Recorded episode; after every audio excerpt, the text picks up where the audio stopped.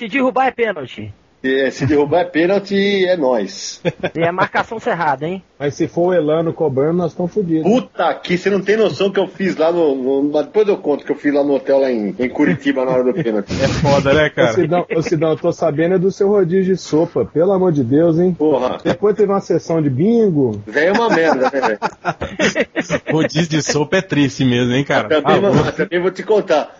Foi melhor a sopa do que aquele rango do primeiro dia no Joker lá. Vai tomar, acho que quem fez foi o Coringa mesmo, né?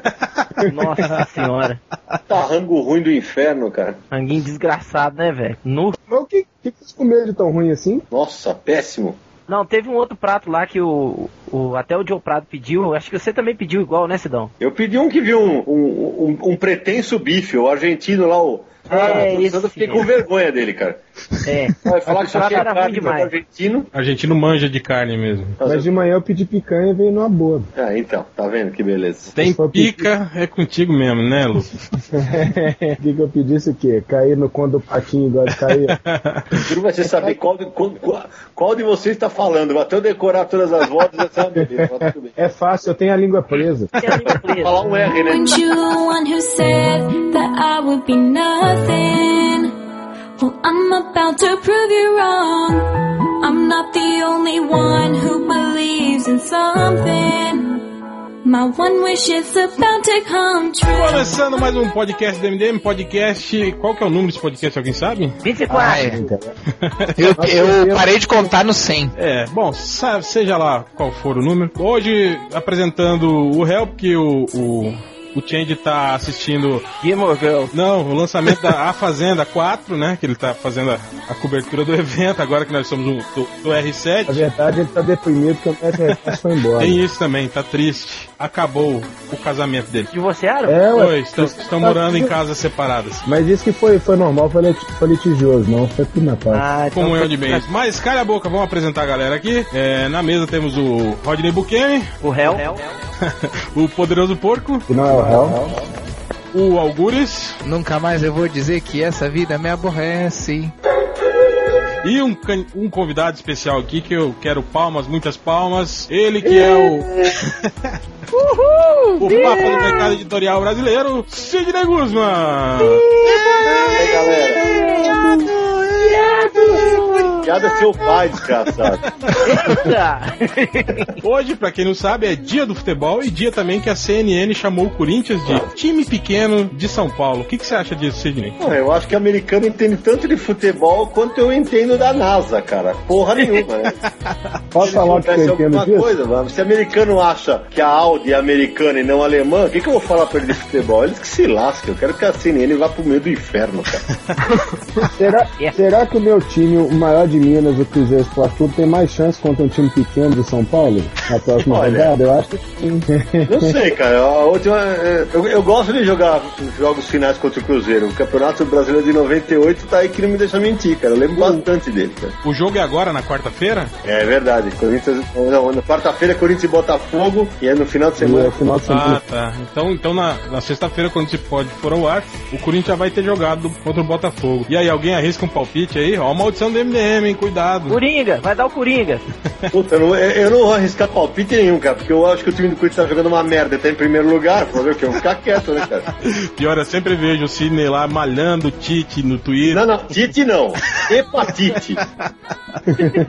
Ele é o Ah, hepatite. Sidão, se você quiser, o Adilson Batista não vai durar muito tempo no São Paulo pra pegar ele de volta. Não, não, pe- bicho, tomara que ele fique bastante tempo lá, cara. Que agora, pela primeira, São Paulo, pela primeira vez, São Paulo vai correr risco de cair, cara. Ah. O Mano também tá pendurado, vocês podem ter Ah. tudo de volta. Vai, não. Mas uma coisa eu fico feliz, cara. Quando o Mano foi pra seleção, quem me segue no Twitter sabe. Eu avisei. Eu falei, você, o Brasil vai saber o que eu passava no Corinthians. Tá vendo? É isso aí. Não, o mano é bom só pra tirar time da segundona. Se a seleção cair pra segunda, aí- aí tem que chamar ele. Pior que é verdade.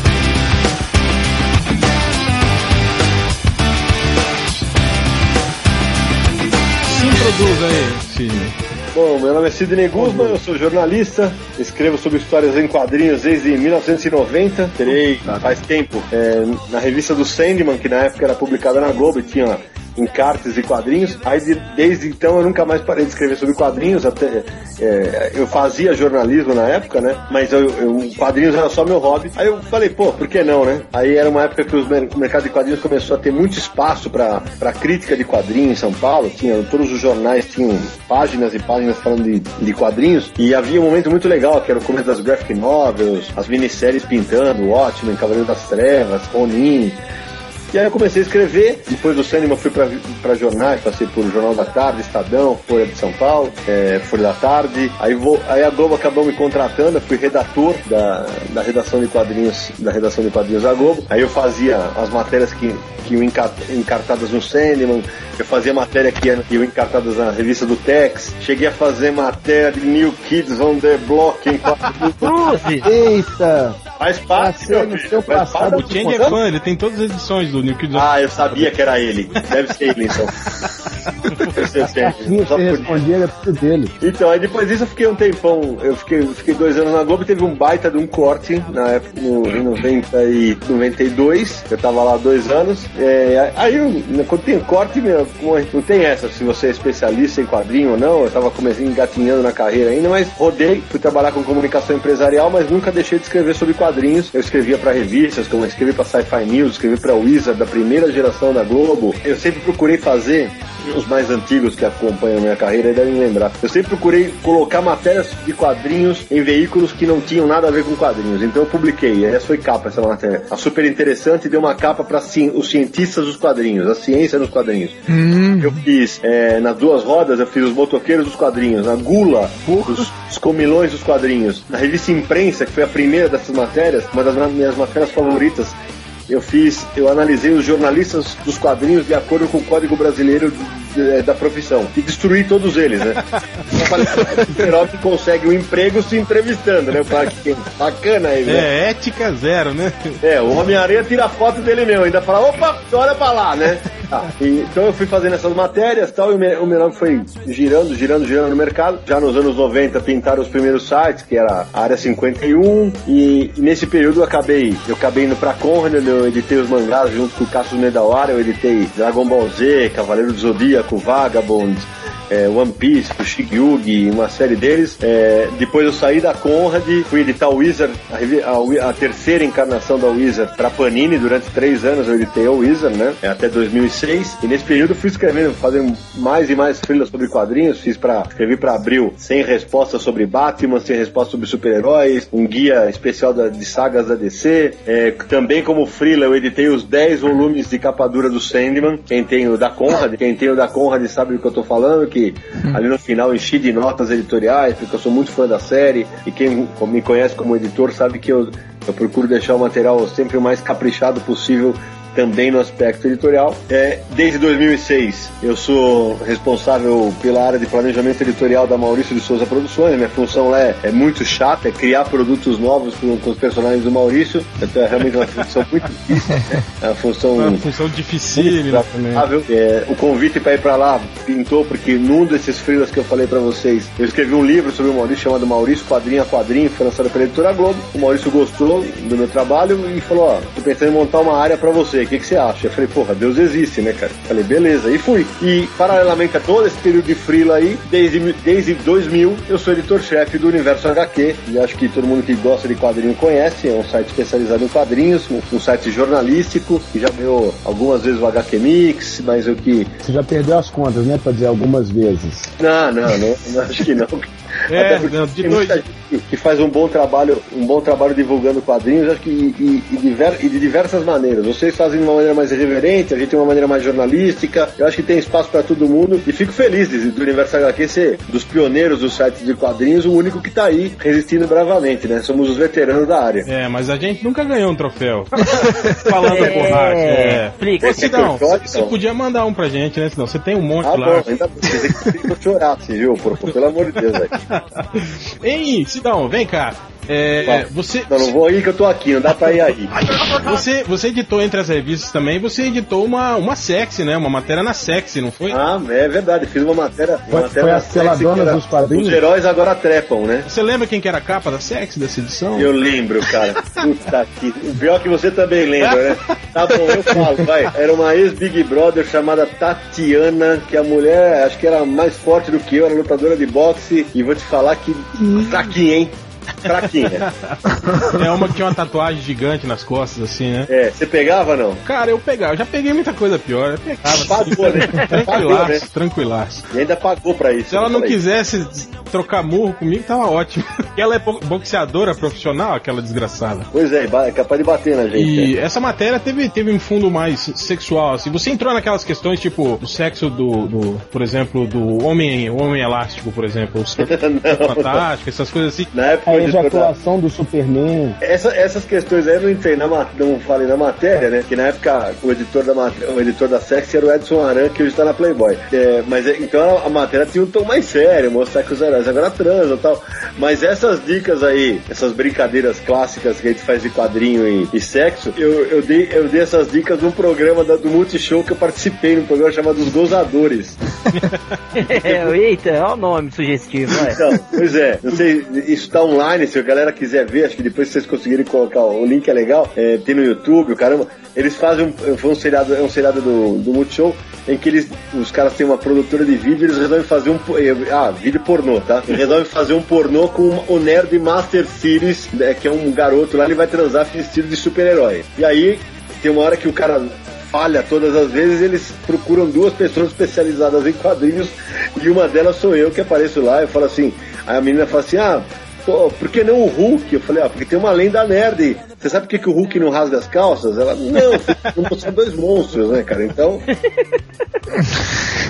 Então tem essa, e tem aquela do super-homem, que se o super-homem gozar, sai pela cabeça da, da Lois Lane, né? Você é um rapaz simpático, agradável, no entanto perde seu tempo com bobagem, né? Outra lenda que a gente sempre ouve falar, assim, é que na época da, da editora Globo, é, quando a Globo editou a Wizard, acho que foi a primeira Wizard, né, nacional, foi, Foi, a, foi a primeira. Globo. É, rolava um papo de que eles não tinham uma autorização formal da, da própria Wizard pra, pra usar o nome. Isso, isso procede ou é só mais uma Puta. lenda urbana do mercado edito- editorial? Cara, não é verdade não, cara. Na, na época, a Globo, eu, eu, eu era frila nessa época, eu não tava lá, tá? Mas não é verdade não, a Globo jamais faria, a editora Globo era uma empresa muito é, certinha, jamais faria isso.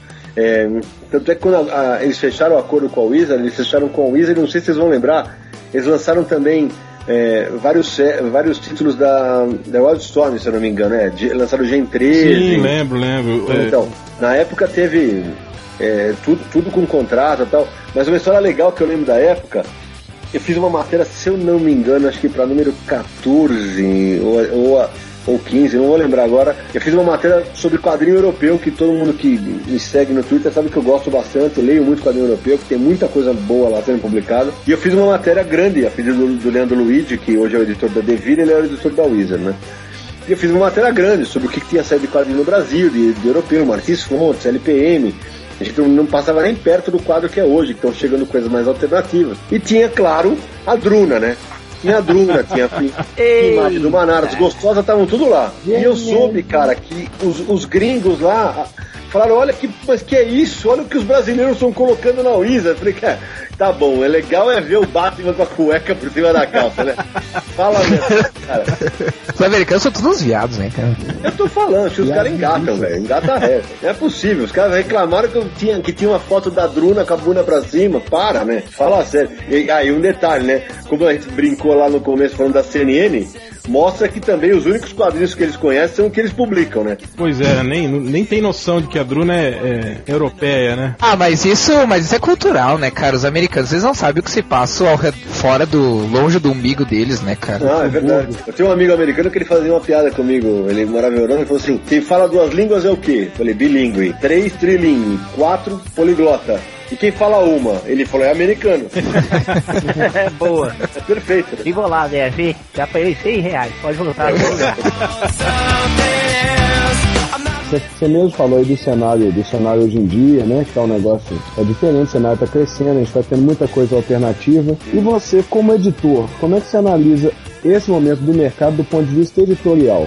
Eu, porque eu, particularmente, sinto muita falta de bons editores. Você citou o seu trabalho na, na, no Sandman pela Conrad, que realmente foi um trabalho foda. Como é que você vê o resto? Você acha que tem, que a gente está crescendo, o mercado editorial está crescendo e trazendo editores junto? Legal a tua, a tua pergunta, porque assim, até ah, lá no, na, na Gibicon, em Curitiba, eu participei de uma mesa sobre editores, né? É, e vocês devem lembrar, no começo dos anos 2000, eu escrevi uma coluna para a revista Wizard, a que era da Panini, e eu republiquei ela no aniversário aqui há algum tempo, dizendo que o Brasil não tinha editor de quadrinhos. E, inclusive, eu não era editor de quadrinhos. Aí os caras, como assim? Porque eu era basicamente um editor de texto. O material vem pronto, eu ajeitava o texto em cima da tradução, é um trabalho, é um trabalho árduo, mas não era ser editor de quadrinhos. Por quê?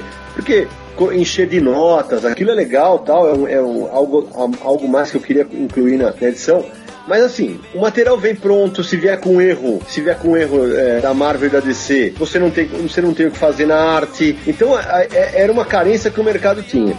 No quando eu, eu, eu refiz esse artigo para o Universo HQ, eu já falei que começava a haver exceções. E hoje, felizmente, a gente tem várias exceções no mercado. Existem bons editores de quadrinhos. Que, mas peraí, qual que é a diferença? É o cara que vai chegar com você e vai sentar e vai discutir o roteiro da tua história. O cara vai pautar você e falar: Ó, eu quero que você venha nessa direção, não adianta você virar para cá ou para lá. O cara vai mexer na arte, o cara vai sugerir. E, e- e como a gente falou na, na- em Curitiba, na Gibicon, o editor não é inimigo do autor. Tem, tem autor que, eh, que é nítido que não, não sabe trabalhar com o editor. E hoje, desses profissionais que eu tô falando, são muito bons editores no Brasil. Tem o Rafael Fernandes da MED, tem o Lobo, que está na, na Leia, na Barba Negra, o André Conte, é, na Quadrinhos na Companhia, o Sérgio Chaves, que faz uma, uma revista independente, ele e a Lídia Basoli fazem a Café Espacial. É, e, e eu, e eu, e eu fico muito honrado, muito feliz de hoje dizer que Sim, agora eu sou editor de quadrinhos e dei a sorte de editar de cara três livros maravilhosos, que é o MSP 50, o MSP mais 50 e o MSP Novo 50, em que eu efetivamente editei, editei esses materiais, porque os autores, com aquele negócio, daqui a pouco a gente pode falar do projeto, mas o negócio de ter a oportunidade de brincar com os personagens do Maurício, teve cara que, que eu diria que acelerou demais. Ah, é? Teve- É, os caras tentam, né, velho? Os caras tentam. Teve um. Aí eu tive que enfiar o pé no freio e falar, negão, aqui não dá, aqui é contramão, velho. E- mas o legal é o seguinte, hoje, ah, se você falar assim, ah, tem editores que o, o- o público de quadrinhos, o, o leitor geral, mal conhece. O Cláudio da Zarabatana tá fazendo um bom trabalho também lá com quadrinhos nacionais. E tem um cara, que é o Fabrício, ele é o editor da Ática. Ah, mas peraí, o que, que a Ática lançou? A Ática tem lançado adaptações literárias muito legais. E você percebe nitidamente o dedo do editor ali. Que o cara tá pautando e fala, olha, eu quero. No final tem sempre um caderno para ser para uso em escolas, que. É, é esse o papel do editor. Ele falou: ó, eu quero que o livro seja adotado. Para isso eu preciso do quê? Que tal, tal, tal, tal, tal esteja aqui. A arte precisa ser assim, assim, assado. Coloque elementos é, baseados em pesquisa ali. Então hoje o mercado começa a ganhar maturidade e, e a figura do editor começa a ganhar mais força. Isso é bem bacana, cara. Ei, Sidão, você trabalhou mais ou menos com quase, quase todos os tipos de, de quadrinho, né, no, no Brasil. Teve- Qual editoria que dá mais bucha, assim, que, que, que te dá mais problemas, assim? Olha, cara, puta, é difícil dizer, cara, porque assim, é, eu trabalhei em momentos diferentes com todos eles, sabe? O material, o material dos Estados Unidos, por exemplo, ele, ele já vem, ele vem pronto a traduzir e soltar. Agora, o que, o, qual era a dificuldade na época do, de, de fazer super-heróis? É, a minha sorte, entre aspas, é que na época que eu, que eu, eu editei super-heróis, é que a internet não existia, né, cara? Ah. porque assim, a nerdaiada, vocês- vocês sabem bem, os nerds malditos, né? Os caras, se você errar uma vírgula ou, ou tirar uma letra do nome do cara, os caras, pelo amor de Deus, o que, o que é isso?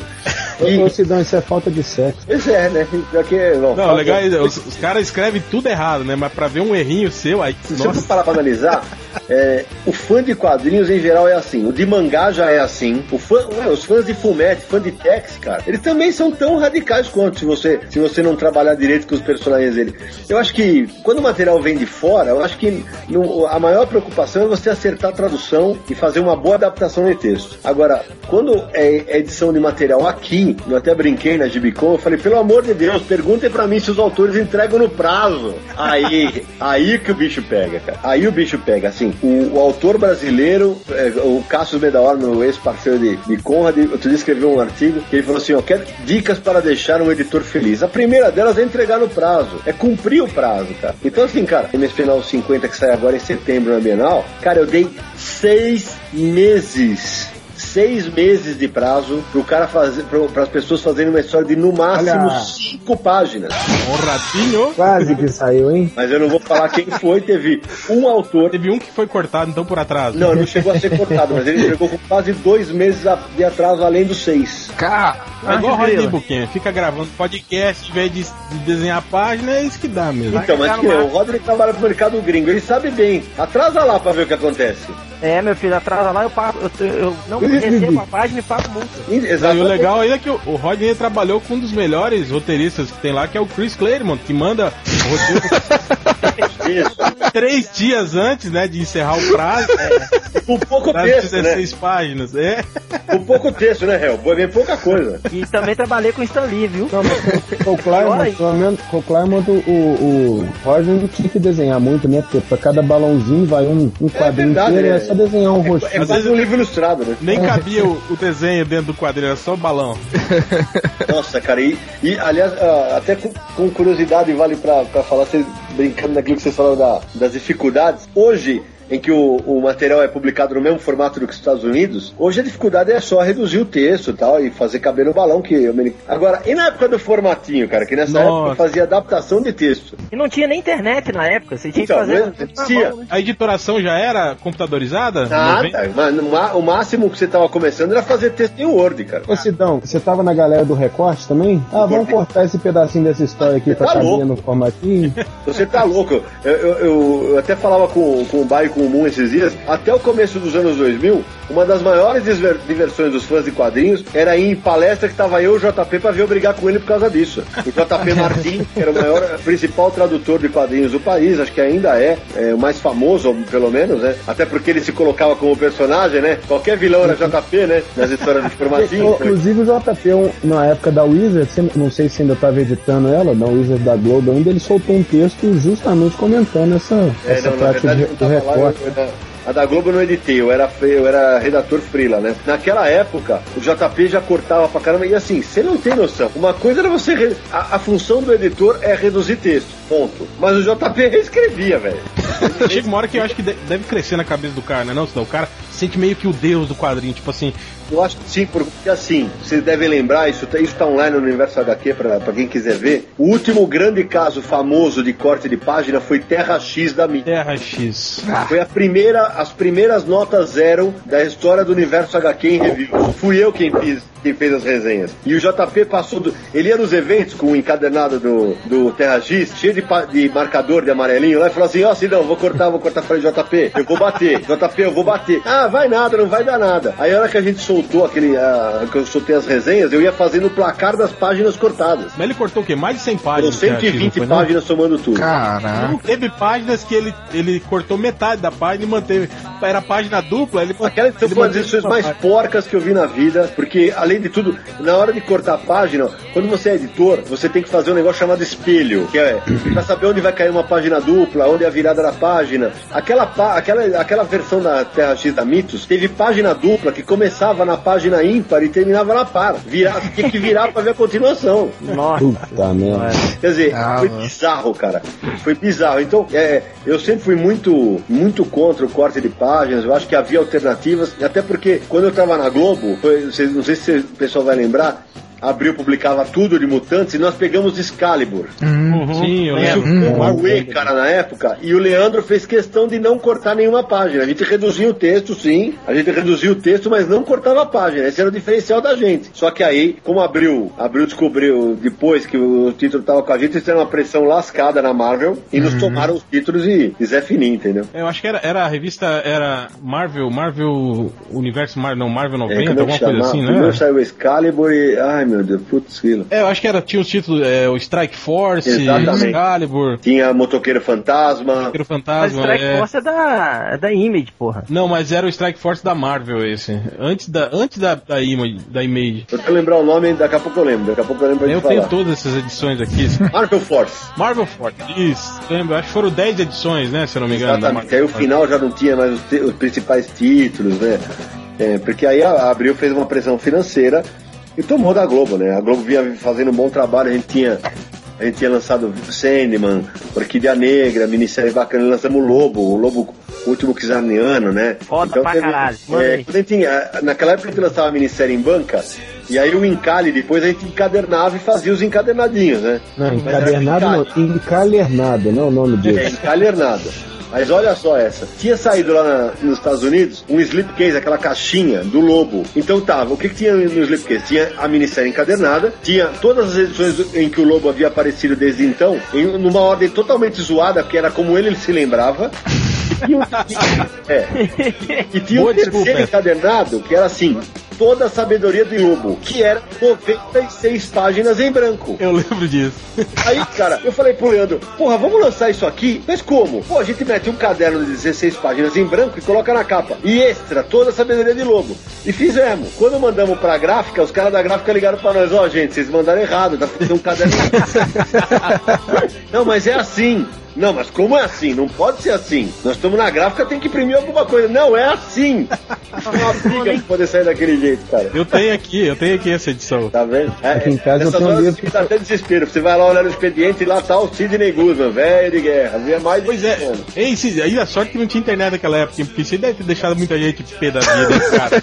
Tipo, é, o, é o tipo de brincadeira que não é todo mundo que entende, né, E cara? assim, ó, é brincadeira nível melhores do mundo, né? Total, total.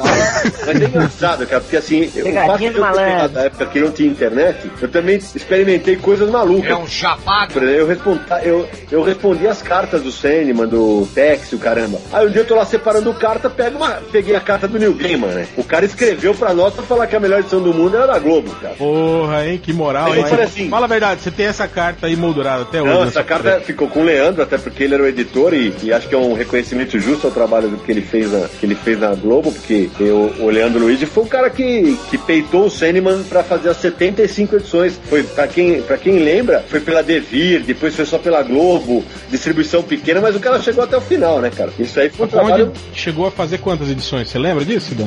A Conrad foram 10 volumes e, e mais o encadernado das minissérias da morte. Aliás, pelo menos isso que foi legal, né? Quer dizer, mudou a, a editora, mas eles mantiveram, né, a, a numeração, não foi isso que aconteceu? A Conrad, a- eles me chamaram pra fazer a preparação do texto do, do Sandman, da, da- do primeiro, e eu até, quando terminou a série, eu até escrevi sobre isso. É uma sorte monstro, que ela fala, ah, não, mas porque, porque eu conheço bem o personagem, porque o pessoal gosta do meu trabalho, mas, cara, eu editei os 10 volumes da Conrad, eu editei a minissérie, eu editei o Sandman Noite Sem Fim, quer dizer, eu editei a saga do Sandman inteira, cara. A única coisa que eu não editei do Sandman foi o Caçadores de Sonhos, aquele do, do Yoshitaka Amano. A única Legal coisa do também. Sandman que eu não editei foi isso, cara. Então, eu posso dizer que é, é um dos troféus que eu, que eu levo aí na minha carreira, porque foi é um material especialista. Pô, isso aí é legal que foi uma. E é uma puta camaradagem, né, cara, entre as editoras. Que a outra podia simplesmente tocar o foda-se no que a, a, a editora anterior fez e começar tudo de novo pra vender, vender mais, teoricamente, né? Apesar que vender quadrinho no Brasil. hoje não, real. No Brasil é meio complicado, né, Ah, cara? mas eu, mas eu não. in- Infelizmente não é assim, não, cara, porque assim, é, eu, até esses dias eu, eu li o, o Sandman apresenta as fúrias da Panini, porque todo mundo elogiou demais a tradução do Sandman da Conrad, que é a tradução do Daniel Pelizari, que pra mim é um dos melhores tradutores de quadrinhos do país hoje. O cara é muito fera, muito bom. Era uma delícia a- adaptar o texto dele, porque ele, ele enchia de informação e tal. E a, a Panini optou nessa edição nova por uma nova tradução. Nesse Sandman As Fúrias, os caras, com perdão da palavra, fizeram uma cagada.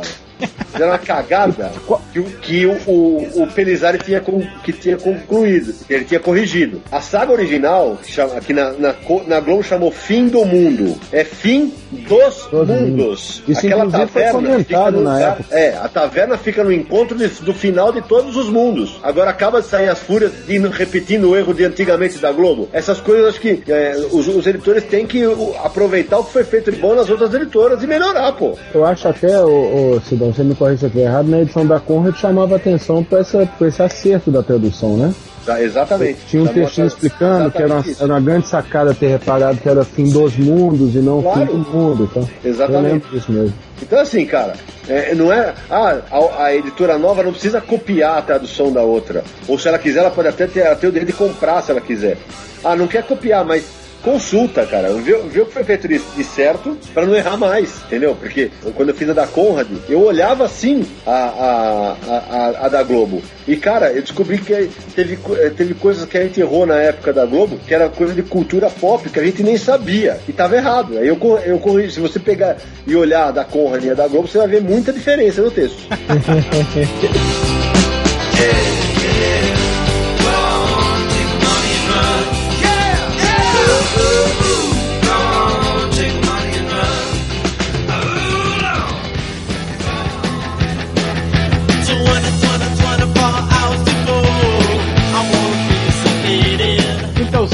você tá, tá acompanhando as notícias internacionais aí, essa, essa loucura que foi aí a, com relação a, a DC, esse, esse reboot doido aí. Claro. Isso aí, na verdade, é um, um- uma, meio que uma, uma medida desesperada pra tentar retomar mercado, né? Ó, eu, com toda certeza, velho. Porque é o seguinte, é, como eu, tenho, eu sempre falo nas minhas palestras, cara, é, o mercado de super-herói, cara, eu sou um leitor de super-herói é, nato. Só que hoje, cara, eu não tenho mais saco pra ler as mensais, velho. Eu leio uma ou outra coisa que sai em alguma em uma outra uma ou outra série de determinada revista, porque não tem mais saco, tá muito ruim, cara. Ah, mas tem material bom? Tem. O do Brubaker, tem é, o, o X-Men do Idon, tem material bom. Mas assim, é, infelizmente é minoria. E o que, eu tenho, o que eu tenho dito sempre é o seguinte: leitor de super-herói tá ficando velho. O, o- o super-herói é feito para leitor velho. E leitor velho morre. E a gente não volta da morte igual na Marvel da DC. É mesmo? Ah, não, pera aí, gente. Vamos É, rapaz. Não, não, vamos ser direito. visto fazer pacto aí, Rodrigo não vai adiantar nada, né? Ô, gente, por favor, me ajuda aí, ué. Pois é, aí, cara, é o seguinte, a Warner deve ter batido o pau na mesa e falado o seguinte, ó, nós temos que renovar, pegar público novo. E eles vão abrir mão da nerdaiada, né? Eles vão tentar, eles vão ter, guardar as proporções, eles vão tentar fazer o que faz o cinema. Coloca alguma coisa aqui ali pra agradar a nerdaiada e vamos tentar pegar público novo. Por isso que tá mudando tudo, que agora o Super-Homem não vai mais namorar com a Lois. É é uma tentativa. Ah, eu, eu, eu acho que vai dar certo? De verdade, acho que não. É, eu acho que eles podem até vender bem essas primeiras edições, que afinal, nerd americano, né, tudo que tem o número Tá. um na capa acaba vendendo, né? Exatamente. Mas assim, o que, eu- o que eu temo de verdade é que são as mesmas equipes de sempre, cara. Será que esses caras vão, vão largar os vícios de sempre pra pra fazer um material realmente diferente? O que eu acho que tem uma, um diferencial aí é o lance deles lançarem ao mesmo tempo online, né? Eles vão lançar online Sim, junto. é verdade. Isso é legal para o mercado, até, mas atenção, isso é legal para o mercado americano, mas ferra tudo para quem republica, caso da Panini aqui, para outras editoras pelo mundo. É, Por é não cara? é, né, Cine? Eles estão vendendo o, o digital pelo mesmo preço do que está sendo vendido em banca, na verdade, Então, né? É, nesse primeiro momento é isso, até porque. Por que está acontecendo isso que eles vão vendendo pelo mesmo preço? Para não quebrar as, as comic shops Ah, americanas. certeza. É um lobby, né, dos caras. Porque se eles, se eles baixarem, cara, é, vai ser aquele negócio. O cara vai pagar um dólar, vai ver que aquilo tá uma merda e não vai comprar em papel. Ou então, se é legal, ele vai lá e compra. Mas também vai ter, vai ter um plano de escalonamento também, né? No, no mês de lançamento, é, na semana de lançamento é o mesmo preço, dali a pouco Exatamente. cai um pouco, depois cai, depois cai. Pra quem lê com um ano de atraso, você lê com dois meses de atraso pro lançamento original a preço de banana, vai, dar- vai acabar com a Então, mas o que eu tô achando, Ah, velho. mas, mas eu acho que isso, porco, é, é mais com visão no nosso mercado. O mercado americano não tem essa, não. Afinal, quer dizer, comprar revista lá pra eles não é nada oneroso. Acrescentando nisso aí que o Sidão falou, é o seguinte: a DC tá fazendo esse reboot porque ela quer pegar um, um público mais novo, que é um Isso aí. público que, que não conhece muito a questão dos super-heróis. Então, tem, é, não conhece as origens e tal. Que é um pessoal que tá de- dessa geração agora, geração iPod. Então, é, geração iPod, iPhone, aí, aí o caralho. Manda ele a puta que eu pariu. O público velho, que somos nós, né? Sim. Eu, Sidão, vocês, então nós vamos comprar qualquer coisa Uns que mais que publicar. É, isso que eu ia falar. A gente é, a gente é, a gente é verme, senão a gente A vai gente é comprar. verme, cara. A gente vai comprar tudo que Mas esse aqui é o ponto. publicar. cara. O que, o que me preocupa hoje é que é com o lance de estar online, isso, é- esse quadro já existe hoje com os scans. Mas vai ter hora que é o seguinte: a, a DC vai lançar lá fora e já vai ter opção de comprar em português, cara. Isso. É, isso é verdade. A única chance para uma para empresas com a Panini é se tornar empresa de tradução, né? Traduzir Mas é, pra... Augusto, é, mas é, é justamente isso. É, vai, é, vai ter que se repensar o processo inteiro. Se a estratégia da DC der certo, óbvio que a Marvel vem na cola, velho. Oxi, Com a casa de ideia copiada. Nem Sidão, mas você acha mesmo que tipo esse mercado digital é, o- é o futuro mesmo? Isso que vai, vai acabar, Principalmente nesse quadrinho de super-herói, é isso que vai, vai quase que substituir o papel? Puta, cara, eu não sei, eu não diria que é o futuro, mas ele é inevitável, cara. A molecada hoje, diferentemente da gente, eles não estão nem aí pra, pro negócio do papel, cara. O negócio deles ali é, é ler batendo a te- o dedo na tecla, virar ali. Assim, a Exatamente. molecada, que eu digo os pequenos mesmo, né? A gente tem toda essa loucura pelo papel, sentir o cheiro, né? Aquele negócio de. Porque a gente, De nerd. nós somos colecionadores, né? o- Exatamente. A gente, a gente vai eu- comprar eu independente que- do que for. É, então, o que, eu- o que eu acho que pode rolar e espero que não role é que o, o colecionismo se extingua. Eu- Isso eu acho que não vai acontecer. De verdade, acho que não. Acho que o papel não vai sumir, mas vai diminuir. Vai diminuir, porque nós- eles vão publicar os TPs, que é a série encadernada.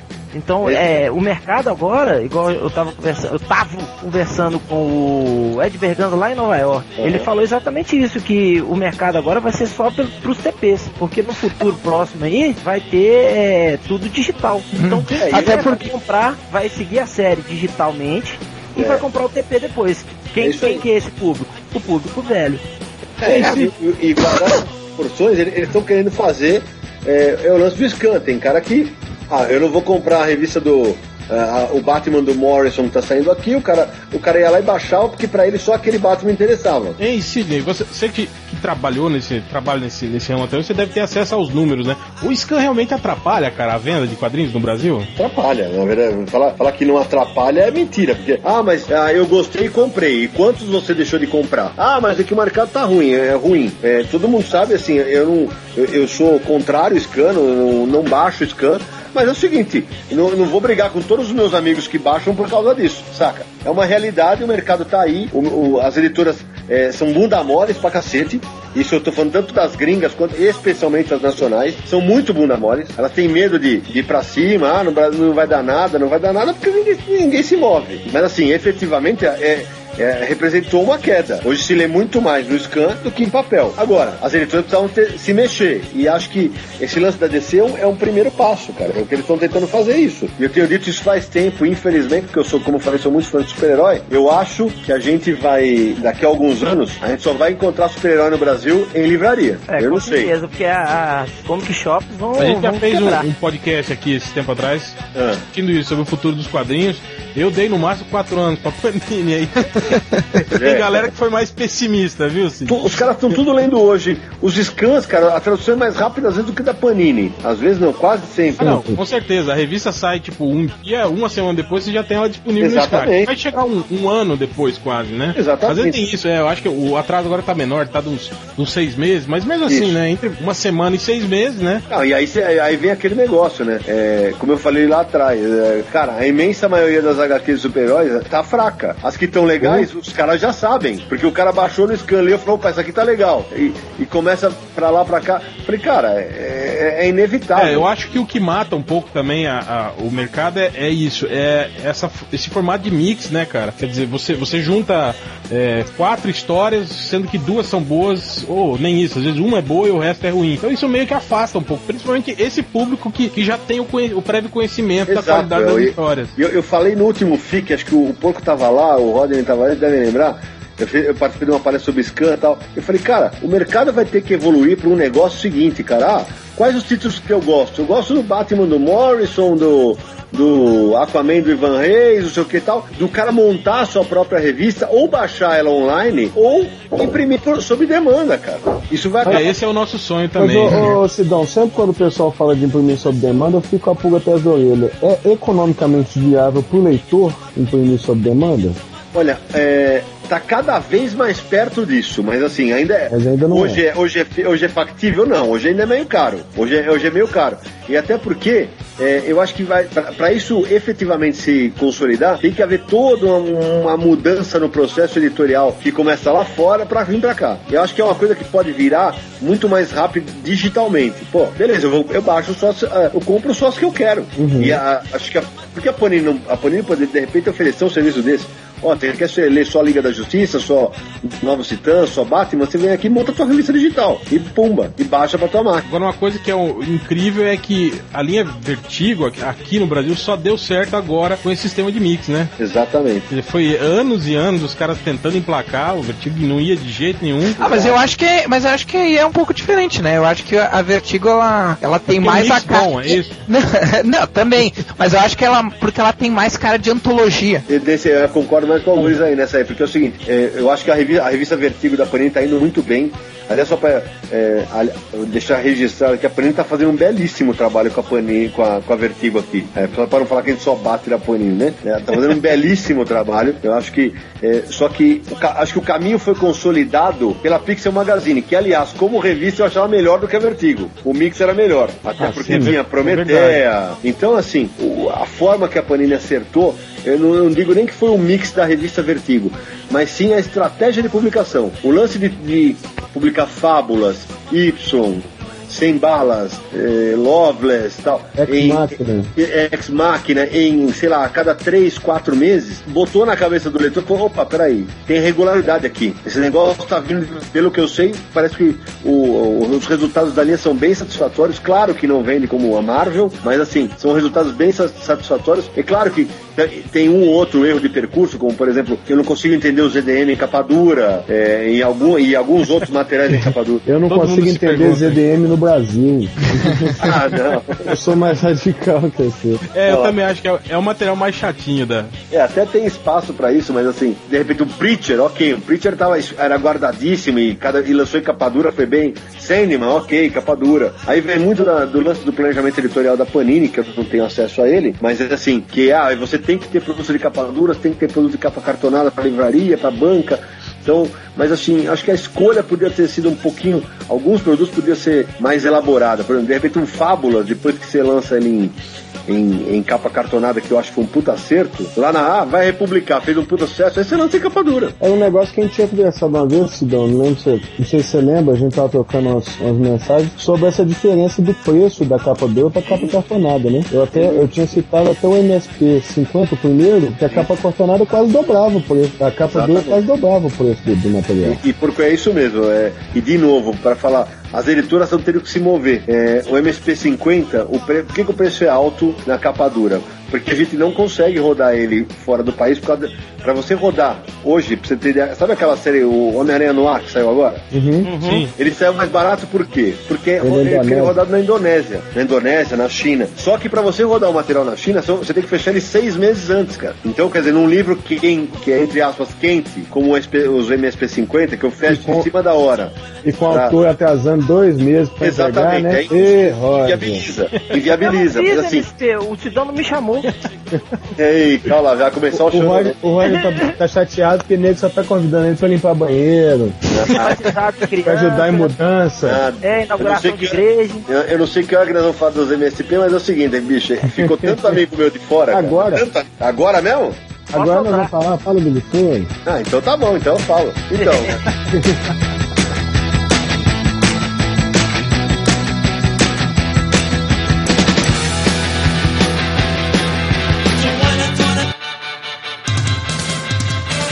É, é porque assim, um monte de amigo meu falou, puta, ó, o outro que, outro que me falou, pô, você não deixou fazer o meu Chico Bento, foi o Ed Barrows. Olha Porra. Aí só. eu falei, cara, na verdade é o seguinte, eu trabalho com quadrinho há 20 anos, quer dizer, eu conheço quase todo mundo que publica. É, só de cara que faz super-herói dá pra fazer uns dois ou três, fácil, só, de cara bom. Mas aí, aí fugiria do projeto, né, que...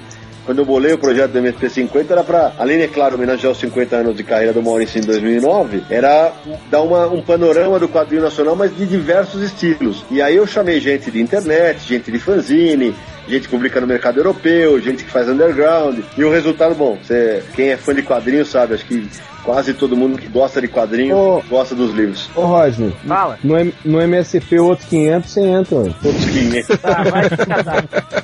Quando a gente, a gente vai fazer o MDM 50 daqui a 43 anos, daqui a 43 anos, olha, aí você. Vamos chamar o Sidney pra, pra fazer. vai editar, ele vai, ele vai falar que eu não vou deixar ele entrar, aí vai lascar tudo. Isso aí, ó. Tá vendo? Brincadeira. Não, mas então, mas só pra. Então, até, até pra concluir, porque assim, é um negócio legal que o, o, o MSP 50, o pessoal fala assim. vi- virou aquele negócio toda sexta-feira, às 5 horas da tarde, eu soltava os previews, né? E virou uma febre, né? Todo mundo me seguindo naquele horário, atualizando o meu perfil e tal. Virou meio que um ponto de encontro de, de quem gostava de quadrinho, porque o projeto acabou sim se tornando uma puta vitrine, né? Pra quem faz quadrinho no país, porque é, a gente fala, nós, nós, nós somos nerds pra cacete, a gente lê tudo que, que sai, o máximo que gente consegue ler, mas a imensa maioria dos caras que lê quadrinho no país, se lê só Maurício, cara, que é muita gente. É verdade, é verdade. Então quando você lança um negócio, ah, você faz o, o, o- você lança o MSP50, bota aquela capa que tá todos os personagens feitos de outro jeito. O livro, tanto é que o livro virou um livro para dar de presente. Pra quem é fã, pra quem não é fã. É um livro que ganhou muita atenção da mídia, é, até pela diversidade dos estilos. E o barato, assim, é, quando eu fui fazer esse terceiro, tem gente que falou- falou assim pra mim. Sidão, não vai ter 50 pra fazer, cara. Você tá louco? Para o projeto. Dá pra fazer mais três. Tem gente boa pra cacete fazendo quadrinho no Brasil, mas muita gente boa. Não, e não é só uma vitrine pros, pros artistas, né, Stão, mas também pra, pro próprio. ah, pro próprio quadrinho nacional mesmo, né? Tipo, Claro. a, a galera percebendo que, que, que tem gente fazendo quadrinhos aqui, né? Isso é interessante também. É isso aí, o Gurizinho. E, É, um espaço, é um espaço novo pros artistas que, que não aparecem, que não estão trabalhando pras grandes editoras. E, e é isso, olha, porque assim, quando. É o que eu falei, aí você pega, bota um cara. Muitos dos autores dos, dos três MSP50 foi a primeira vez que eles publicaram em papel, cara. Em, em- uma editora. Foi a primeira vez. E, e um- uma coisa que eu fiquei muito. Você é muito, muito autor de, de webcomic, essa, co- essa coisa assim, esse mercado. Sim, eu fiquei muito É, é, orgulhoso. tem, tem uma geração imensa, né, de, de pessoas que só publicam em, em- mídia digital, né? Vários, dia. e, e vários muito bons, cara. Quando eu, eu, quando eu fico mu- muito orgulhoso, cara, quando eu vejo que editoras grandes do mercado aí usam os MSP, entre aspas, como catálogos, cara, de desenhista. Pra ver, opa, opa, esse aqui, esse aqui se encaixa nessa adaptação literária, esse aqui se encaixa nisso aqui. Então, vi- virou um negócio muito legal, porque assim, apresenta pro grande público, os autores, os autores entraram numa, numa, numa, numa vibe bacana de vamos tentar superar o anterior, é, e, e aí os trabalhos estão muito, muito legais. E, uma, e acho que uma coisa mais legal, assim, o Maurício pirou, velho. O Maurício adora o projeto. O Maurício adora conhecer os autores, ele quer conhecer mais e mais e tal. Tanto é que ele, pra, pra eu poder parar nesse terceiro livro, porque ele não queria que eu parasse, é, Ele queria mais. ele queria mais. Pô, aí, então, podia. Então, mas calma, calma. Então, é puqueme, arroba É o chefe, Sidão. Calma, mas explicar, né? Então, mas pro, eh, pra, pra- o ano que vem eu vou fazer um livro dos autores da casa. Eu quero, eu quero fazer um livro dos, dos caras que desenham dentro da Maurício de Souza, mostrando o trabalho desses caras. Peraí, e aí vai... cada um com, com o seu estilo, O né? seu sem estilo, na mesma pegada. Não, eu, eu vou chorar, hein? Eu- pela primeira vez. Não, não vou falar nada, não. Fala aí, fala que eu discuto. Eu vou, eu vou esperar sair no ano que vem. Sério, os, os caras que trabalham no, no- dentro do, do estúdio, eu tô até gaguejando, eles vão sair creditados numa história do estúdio, Sidão? É Nossa, isso não aí, acredito. exatamente isso, só. É isso mesmo, meu filho. Vocês licença, eu Exatamente tô isso. É isso mesmo. E aí, assim, e ao mesmo tempo que eu lançar esse daí, que o, o nome provisório dele é. Quando a gente fala que alguma coisa da casa é legal, a gente fala prata da casa, a gente vai falar, eu tô chamando de ouro da casa. Ao mesmo tempo, eu vou começar a lançar as graphic novels da turma da Mônica nos mesmos modos do MSP, do MSP 50. Eu vou convidar alguém pra fazer uma graphic novel do personagem X, só que aí história longa, álbum, a a ideia é que os álbuns tenham 72 páginas, sendo 64 de quadrinhos, e eu começo a lançar o ano que vem no FIC, que eu sei que o, o Porco e o vão estar lá, Eita. eu vou anunciar Esse ano, no ano que Viu, vem, Léo? no FIC, Viu, Alguri? Esse ano. É esse ano. Não, é o FIC do ano que vem. Ele Não, vai. que vem não, não não, não, vou anunciar nesse FIC aqui. É, o ano que vem tem FIC não, Dedão. Ano que vem é Bienal, né? Eu, Ah. eu anuncio quem são os quatro autores do. do, do- Anuncia lá no, no Multiverso Comic Con, lá em Porto Alegre, que eu vou estar Quem lá. vai fazer propaganda pra concorrência, pô? Anuncia agora no podcast. São quatro, nas- são nacionais os autores. Todos nacionais. Aliás, hoje eu respondi uma pergunta sobre isso. Cara, porra, por que, que você não faz um MSP com autores internacionais? Eu falei, porque não tem o menor sentido. Esses caras, os gringos não cresceram lendo Turma da Mônica como os daqui. Eles não têm carinho pelos personagens, ele não conhece os personagens. Eu não vejo nenhum sentido em, fa- em fazer, perguntar isso. É, mas não. Ah, mas é só pra ver o estilo, né? E, pô, imagina o, Jordi Bernet, por exemplo, desenhando. Então, mano. mas ele vai, ele vai falar assim, quem é essa personagem? Ele Imagina a. Mônica com o cabelo de Elba Ramalho desenhado pelo George Pérez. Meu Deus. quem foi? foi? foi o Will Eisner, né? Já desenhou a, É, a mas o Mônica. Will, o Will Eisner conhecia, né? Will Eisner eu Aham. conhecia o, o trabalho do Maurício e tal. É, mas de qualquer maneira, eu posso, o que eu posso adiantar pra vocês, assim, eu tenho projetos com autores gringos. Pronto, só falar isso. I'm on the chopping block, chopping off my Ó, só pra. A gente tá quase encerrando aqui. Porra, já, velho? Aí, ó. Tá vendo? É, uma vez eu vi uma entrevista do, do Maurício e ele falando que uma coisa que ele não faria é, era é, super-heróis. Que ele realmente é um estilo que ele não, não, não gosta, não, Aham. não, não agrada ele. E, e realmente, eu acho que a estrutura toda que a, a, a, turma da Mônica hoje tem, né? Eu acho que. Eu acho, por exemplo, ainda mais que essa turma, essa linha, a turma da Mônica Jovem, que Aham. também tá fazendo sucesso, eu acho que ele até poderia se aventurar por esse, por esse lado, assim.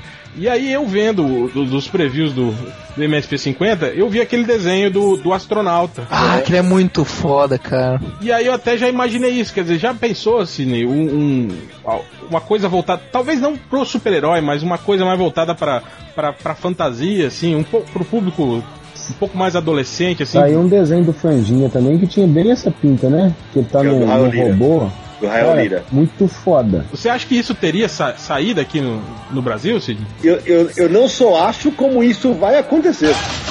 Opa! As, as graphic novels vão ser rigorosamente o que você falou. As, as graphic Aí, ó, tá vendo? Os po- poderes premonitórios Ah. do réu se manifestando.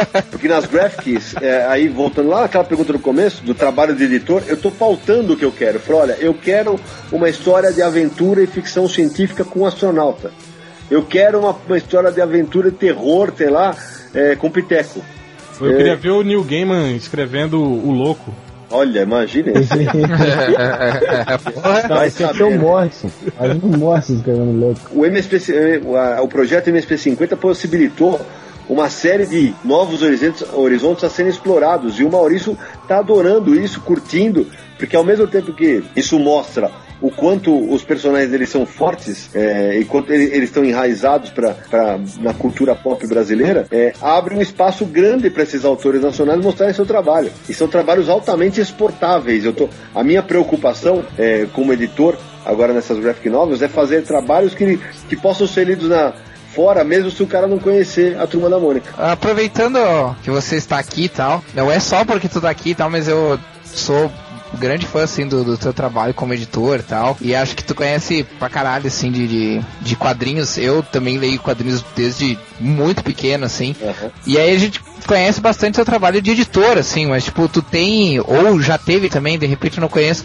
a, a ideia ou de fazer, de, de tu escrever alguma coisa, de, de, de alguma, independente de, de estilo, assim, mas de tu ser o, o roteirista de alguma história, ou tu fazer alguma coisa, ou ter algum projeto, ou já teve alguma coisa. Eu Tenho sim, eu tenho, eu tenho duas graphic novels escritas, mas elas estão na minha gaveta porque eu, eu gosto mais de ser estilingue do que ser de vidraça, por enquanto.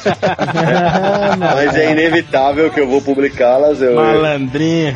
é, rapaz. Publica com pseudônimo, tipo, É, mas é, aí- Sidney Sussman, assim, Já imaginou? tipo, é pior se eu trocar o Sidney, trocar as primeiras, ficar Disney, Susma, aí fudeu.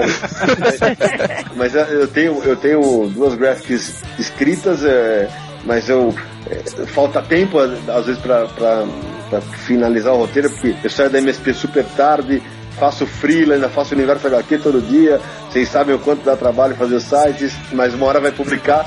Mas eu, eu, eu, fiz muito quadrinho empresarial quando eu estava na área, de, na área de empresarial, roteiro que eu fazia, e mas no, num fanzine chamado Money Comics do Ceará, que é do JJ Marreiro e do Daniel Brandão, eu fiz uma história que tá no blog do Universo HQ. é, depois eu posso mandar o link para vocês, tal, se vocês quiserem, se disponibilizam aí.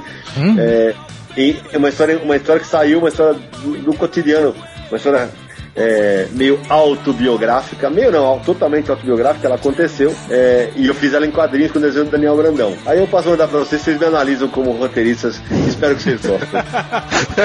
Pedir pro, vou pedir pro Bugman fazer uma resenha e não vou avisar que o texto é seu. Pode falar, pode falar. Mas não adianta, o personagem sou eu, quando os caras veem o cara grandão lá dentro, tudo isso vai ganhar ele, né, velho? Tem jeito, é o Sidão.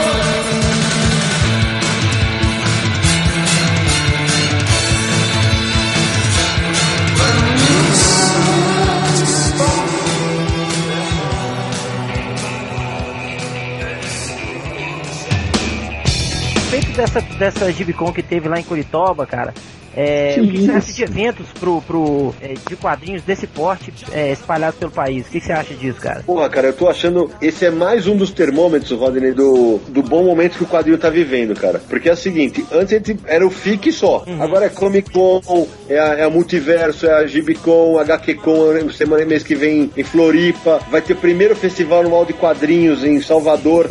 Em outubro. Então o que está acontecendo é o seguinte: os caras que organizam o evento, as editoras, essas, esse- é, não são empresas, é, como vou dizer, de caridade. É. Precisa dar dinheiro esse negócio. E se está sendo realizado é porque, tá- é porque o mercado está aquecido. É porque tem público. O que, o que é excelente para nós fãs e, e profissionais do mercado. Só que eu, eu até estou pensando em escrever um artigo sobre isso para o Universo HQ. Os organizadores de festivais precisam se conversar, porque no espaço de dois meses nós vamos ter os seis principais eventos de quadrinho do país esse ano. Em dois meses. Aí, pô, legal. Ah, o leitor comum não vai ter grana para que se vai, vai vir o Frank Miller aqui e o John Burney lá. O cara não vai conseguir ver grana para ir ver os dois. É, é- é meio que fazer o que rola nos Estados Unidos, um calendário. Ó, vamos fazer um evento em março, um em maio, um em julho, um em setembro. Espaçar um pouco mais para que a gente tenha efetivamente a, a possibilidade de visitar todos. Porque até, até eu, eu nesse, nesse primeiro ano, coincidentemente, eu estou em quase todos eles como convidado. Para que eu pudesse acertar a agenda para viajar todos, cara, para ir a todos, eu tô tendo que adiantar trabalho pra caramba. E, eu- e, e- e os, os eventos são em final de semana, cara. Então tinha, tinha que ter mais camaradagem esse cara e, e menos pau no cozice de um querer atrapalhar o evento do outro. né? Exatamente. É, Eu acho que é, aqui, aqui tem um pouco disso, essa, essa briguinha de ego, né? De, ah, meu evento vai ser melhor que o seu, você vai saber. É, Isso rola mesmo, é uma pena, porque. Tem que ter mais união dessa galera, né? Exato, cara, Exatamente, exato. poder fazer Sim, é totalmente evento imbecil, maior. mano. Então, e, é e que... principalmente, né? E principalmente isso vale pra qualquer evento do, pra- do país. Puta merda, editoras do país. Aí, Sidão, boa! Aí, aí pegou o espírito. Façam estandes, vendam. E estes são, senhores organizadores, que cacete é este de deixar, de, de fazer, eh, vender o espaço de, de venda das lojas de quadrinho pra uma empresa só? Porra, a concorrência Ei. faz bem. Eu sempre A falo concorrência isso. faz bem. Aí tem uma loja só lá, o cara pratica o preço que ele quiser. Para, né, velho? Boa, Sidão, boa. Assim não dá, cara. Assim, pra fortalecer o mercado tem que ser isso. Tem, tem, que, tem que ter concorrência, tem que, tem que ter duas, três lojas lá. É, as editoras, alguma. A gente fala, ah, os- as editoras não têm interesse em participar dos festivais. As editoras se defendem também dizendo isso. Pô, eu vou no festival, não posso vender dentro do festival porque a venda é exclusiva não sei de quem. Aí eu não vou pagar o stand. Então, gente- quer dizer, é. é, alguém tem que dar o primeiro passo, cara. Quem se pode é o leitor. O MDM vai estar no FIC, a gente vai montar o stand lá e a gente vai vender o CD pirata de Scan. Os quadrinhos da Panini do lado do stand dele, vai só ver. Ó, se eu não vender da MSP, eu não vou nem. Eu não falo nada, velho. Não, não é problema meu. Parar com essa putaria desses caras. Da Maurício de Souza já são problema meu. Os outros. Aí, se tiver da MSP, aí eu brigo com a Panini. Eles se viam. Vai lá, Porco, faz sua, sua, sua pergunta aí. Ô, ô, Sidão, aproveitando até que você falou das editoras e tal, e da- voltando àquela minha pergunta lá do início, quem que você destaca como editora hoje aí no Brasil, de, que tá, dessa pancadaiada de editora que tá rolando agora, publicando muito material diferente, quem que você destaca assim como... Ah, eu vou. é, é, eu, eu, eu vou citar algumas. É, eu acho que a. Até eu, eu trabalhei lá. A Conrad, durante um tempo, foi uma editora modelo. Ela é, fez várias cagadas, né? Vários erros históricos. Agora tá tentando corrigir, como perdeu os mangás o caramba. É, mas ela tá tentando retomar o seu rumo de antigamente, mas acho que ainda tá bem distante. Eu acho que hoje as editoras de destaque são Zarabatana, o Claudio Martins faz um trabalho hercúleo, olha que bonito, hercúleo bonito. E ele é o homem, ele é literalmente o homem editora, porque ele é a editora. A Quadrinhos a companhia tá fazendo um trabalho bem bacana também, porque mesmo tendo títulos que eu, que eu não curto tanto, que são esses títulos com uma pegada mais, mais cabeça, é, alguns deles eu não curto, outros eu adoro, mas é, um é inegável que o trabalho é muito bom. A Lei a Barba Negra, que também está despontando no mercado com, com um trabalho de qualidade. Quem vem forte, eh, pelo, eh, especialmente pelo trabalho de estreia e pelas ad- adaptações literárias que já vinha fazendo, é a Ática, que acho que faz um trabalho acho, não faz um trabalho muito competente. É, eu acho que eu destacaria essas quatro é, nesse momento. E assim, e, da, e, das editoras de linha, claro. Eu, eu queria ressaltar uma coisa, especialmente para quem. Eu, bom, vocês me acompanham no Twitter sabem que eu sou meio maluco. Tentar, eu tento ler quase tudo que sai, né? Mas eu vejo que hoje nenhuma editora de mangá respeita mais o seu leitor do que a JBC. A JBC conclui todas as suas séries, ela nunca deixou uma na mão, ao, ao passo que a Conrad e a Panini vão deixando voltar o leitor com o passar do tempo, às vezes não dão respostas. Ah, uhum. cadê o título tal? Ah, acabou, não sei o que, não renovou. Sabe? Então, eu acho que é, tá faltando um pouco mais para as editoras é, é pensar mais no leitor, é, é se colocar no, no, no, lado de lá, é ser mais editor e menos contador. Mas essa, essa era uma proposta da JBC desde o início, mais ou menos, né? Acho que só pegaram dobrado com o Shaman King, não foi? Exatamente. É. Mas, mas, assim, é, mas na verdade, você, mesmo os títulos que atrasaram, porque alcançaram o Japão e tal, eles têm um compromisso de ir lá e, e honrar e terminar, né? Saca? E, e, fazer, publicar tudo, todos os títulos que precisavam, todos os, os, os números que faltavam. É, agora, pô, o, eu tava vendo ontem, o, o, o Battle Royale voltou felizmente, mas vai ter coisa que não vai voltar na Conrad, cara. E o leitor, e, e aí você fala, que editora vai pegar o material publicado com nove números? Ninguém, ninguém vai, vai, vai, vai, ter esse, esse, vai ter saco, vai ter culhão de fazer um negócio desse, porque quem vai comprar de novo todas as edições? Ah, eu vou começar do número 11? Não vai, cara. Então aí o leitor vai falar, tá vendo? Me jogou no colo do Scan. Vou, vai falar o que depois disso? É foda. Esse, eu acho que isso aí casa um pouco a minha última pergunta. Não sei se você você viu esses dias uma declaração do Mark Miller, que ele é. saiu da Marvel, aí agora tá se dedicando totalmente à, à, linha autoral dele, e aí ele meio que jogou a América no ventilador, assim, explicando mais ou menos o, o que, que tá acontecendo com, com o mercado editorial de quadrinho é, é americano, de comics, né, de, de, de super-heróis nesse momento, falando que é, é uma imposição mesmo da empresa, né, de, de que tem que vender, quer dizer, aí aquilo que era para ser um, um, evento especial, que era a Mega Saga, que era para ser, tipo assim, algo especial, vira o corriqueiro, né, que você termina uma Mega Saga, depois você começa outra e começa começa outra, começa outra,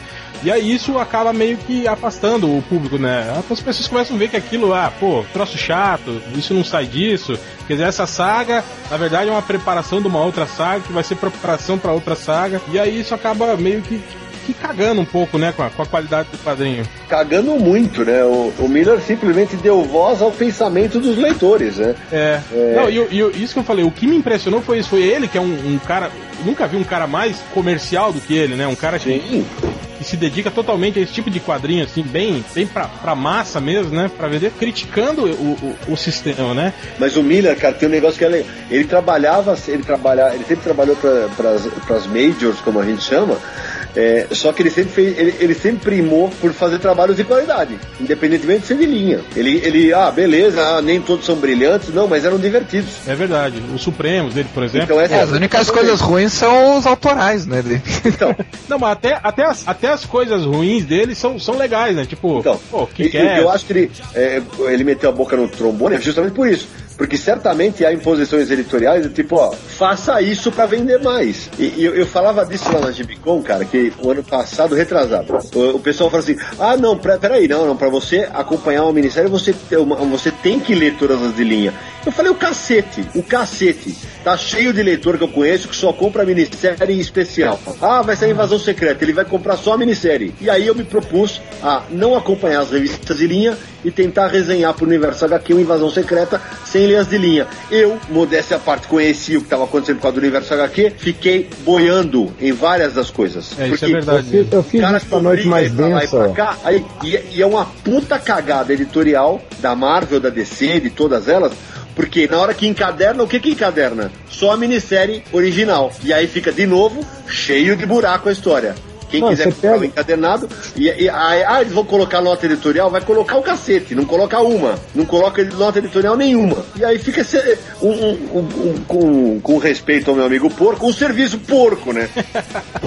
Mas não é de parente meu, não. Esse, não. E esse tipo de pressão rola aqui aqui no Brasil? Tipo, uma pressão da, da empresa por, por melhoria de venda? Se Ah, isso rola, rola, interfere muito na política editorial? Tipo, no seu trabalho? não, não interfere tanto qu- quanto interferiria nos Estados Unidos, porque é o seguinte, aqui no Brasil, o grande campeão de venda é o Maurício, né, cara? Ah, não, é isso que eu falei. O Maurício. Então, o as Maurício- vendas dele são muito estáveis, as vendas da- do, do Se ele lançar uma revista todo em branco, igual a do Lobo, lá vai vender, né? Assim, tem, tem muita coisa estável pra caralho, as vendas são muito estáveis, mas, mas tem, tem título que vende mais ou menos. Aí sim, a gente senta com a Panini, então peraí, vamos fazer, vamos fazer uma mudança de rota aqui, os roteiros passam a ser mais assim, mais assado. Vamos ver ah, quais os personagens que vendem mais. Eu tenho estudo do personagem que vende, que a, a revista que vende, se é com XYZ na capa. Se tem história longa, se tem história é, na turma da Mônica Jovem, se é Ah, seriado. tá, se- mas aí tá, assim, esse estudo quem faz são vocês aí, do estúdio Maurício Souza, ou a Panini também tem participação nisso? Não, aí, aí, aí temos que fazer em conjunto com a Panini, porque a Panini tem os, ela, ela recebe os números número das vendas, né? E aí ela, a gente senta junto, opa, aqui, qual o caminho? Isso aqui tá certo, isso aqui tá errado, vamos, vamos corrigir o rumo disso daqui e tal. Então, toda, há toda uma estratégia pensada para sempre melhorar. Por exemplo, é, tem uma revista nossa que é a Clássicos do Cinema. É, e um dos nossos roteiristas, o Flávio Teixeira, ele, ele vive fazendo adaptações hilárias. Aliás, ah, fica a dica aqui, por favor, não entendam isso como ah, legislar em causa própria. Mas o Coelho de Ferro, que é a adaptação do Homem de Ferro, tá muito engraçado, cara. Ele fez uma. É pra quem gosta de super-heróis, ele fez uma piada de super-heróis contra. E, e muito ligado ao filme, só que levando da Mônica.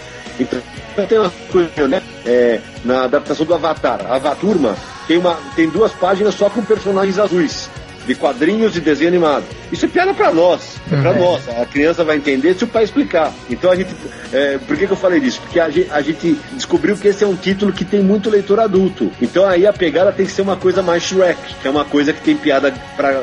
Para papais e para filhinhos. E, e isso resultou muito, as vendas, as vendas desses especiais são, é, são, são muito melhores do que quando a gente só faz, faz coletâneas de, de, de repente, histórias que já publicamos sobre de, uh, paródias Homem-Aranha, vai, entendeu? Pera aí, que, quem ficou chocado fui eu agora, viu, porco? Tá vendo? A Panini faz planejamento. Eu acho essa, esse, essa questão de planejamento, assim, fundamental, assim, numa história.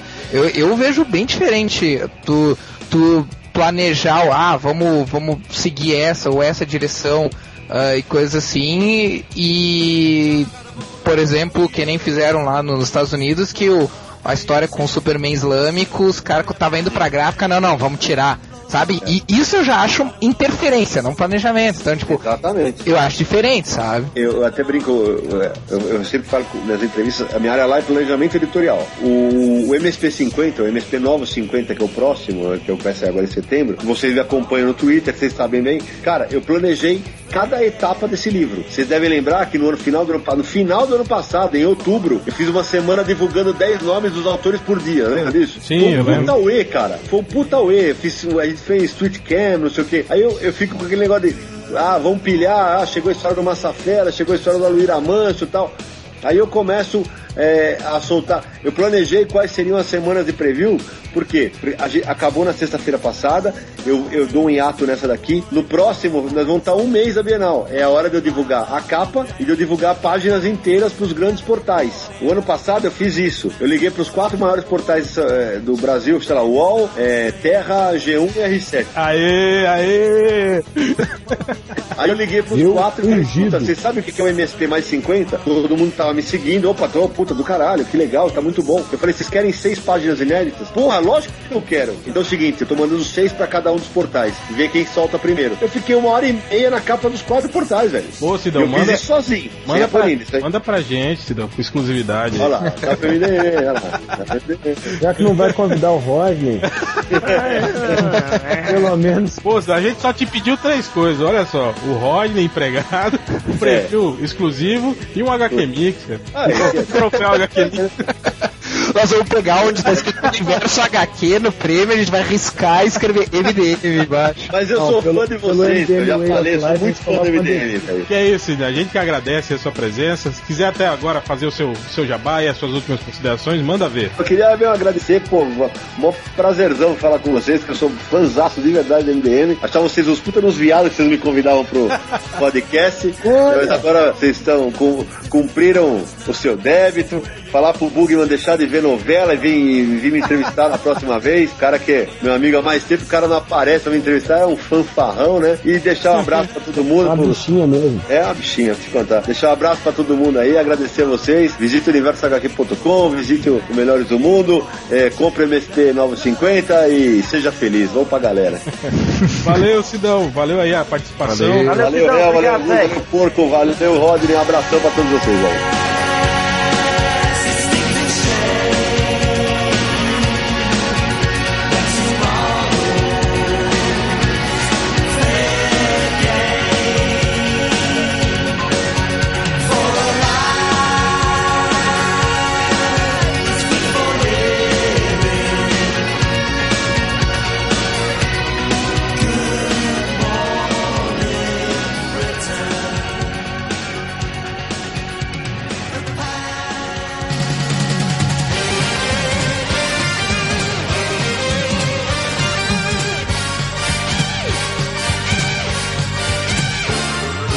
Vamos lá, pô, vamos começar com agora a leitura dos comentários. Hum, É, vamos começar por, vamos ver com quanto, temos tanta gente hoje aqui, é, vamos começar com é, Rodney Buchanan. É nóis. Rodando o peão.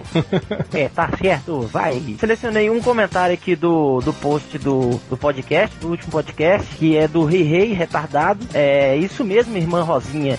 Quem é o irmão Diógenes Neves? Eu estava esperando a participação do pastor Celias Malafaia. Ah, puxa, a agenda dele está cheia. Que pena, não é mesmo? Mas vamos ficar no aguardo para a próxima vez. Um final de semana abençoado para todos, meus irmãos e irmãs fakes do Bugman. Ô, Rei, se você não leu o rádio do post do podcast, você devia ver lá que tem um link em cima do nome do Diógenes e você vai saber que é o cara que trabalha para DC. Outra, você não lê e também é surdo, né? Você não escutou Todo a porra do é podcast. Então vai comentar nos quintos dos infernos, seu irmão do capeta. Não, irmão meu não, mentira dessa. Seu réu, eu, te incluo fora dessa. É, o outro é aqui do Tony Kugamonga, mas falando do post do, do, do porco. Cu de sobre quem? A Gibicon. Cu de Tony quem? Cucamonga. Ah, Cucamon. Aí ele fala assim: alguém pega a foto do Ivan Reis, veste ele de lanterna e coloca um balão. Um balão. I know, right?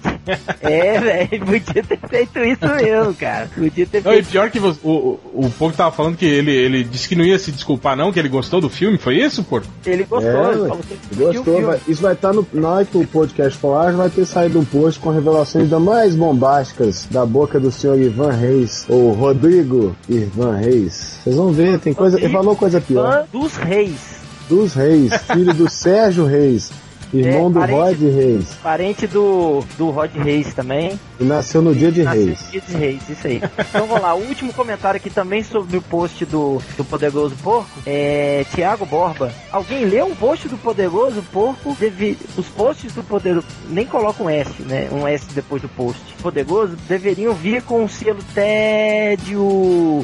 É, então por que, que você leu então, cara? Por que, que você entra e participa no, no- nos comentários? Vai caçar um tempo um pau pra você subir, menino? Retardado. Sai fora, Tiago Borba, cabeçudo. Não gostou? E aí? Engula! Tá bom? Acabei, papai. Então agora vamos selecionar o. Vamos ver quem Eu, eu, eu, é. eu, eu, Poderoso. Porco. Ué! Calma, sua piranha, calma. Seguinte, lá no, no Facebook do Melhores, né? Saiu a, a chamadinha para aquele texto seu, réu, sobre o Fujam para as Montanhas, Capitão América tem crítica positiva. Aí o Jorge Diniz colocou assim. A maldição MDM vai falhar desta vez? E o Paulo Rafael respondeu: Ih, bastou vender alma para a igreja que acabou a maldição. Pois é, perdemos os poderes da macumba, do encosto e do mal olhado. Próximo ainda sobre o novo caráter ungido do Melhores do Mundo, o Rafael Lan, no podcast passado, colocou o seguinte: Na estreia do podcast Divino dos MDM, é convidado o desenhista de Demon Knights. Exatamente, nós vamos converter o Diógenes, irmão Diógenes, a partir de hoje. Está convertido, já é pastor da nossa unidade de Anhanguera. É diabo velho, pra quem não sabe. É isso aí. Ia ser Araraquara, mas como eu tenho a língua presa, a pessoa que eu não entender. Fala, fala de novo, Araraquara, Porco. Araraquara. Oh! Fonoaudióloga, né? Tá, tô gastando, tô gastando o dinheiro do Melhores, todo no fonoaudiólogo. Próximo, pod, próximo é, comentário ainda do, do post do podcast. O Richard dos Santos colocou o seguinte: Eu importei Smallville inteiro e não tenho vergonha disso. Aí a Diana Dia respondeu: Deveria. Deveria mesmo. E o Code Vendetta colocou o seguinte, no mesmo post né, do podcast. Achei que o réu era um dos que ia sair fora. Afinal, os novos donos dessa bagaça se dizem especialistas em expulsar o capeta. E aí, réu? Vai ficar de graça? Que novo, novo dono? Dono dessa porra sou eu, cara. Eu que, É, que mando sair, mando contratar nessa merda aqui, pô. Tá vendo? O Melhores do Mundo é o site do capeta. É isso aí. Essa aí, PC. Isso aí. Então, vamos lá. É, tem os comentários no, no post do, do Agulhadas que o Change fez, ele, ele comunicou o adiamento, né, da- das agulhadas do Batman, porque certos desenhistas não fizeram o não desenho. vou fazer, só porque você falou isso, eu não vou fazer. O desenho, não tô falando que é você.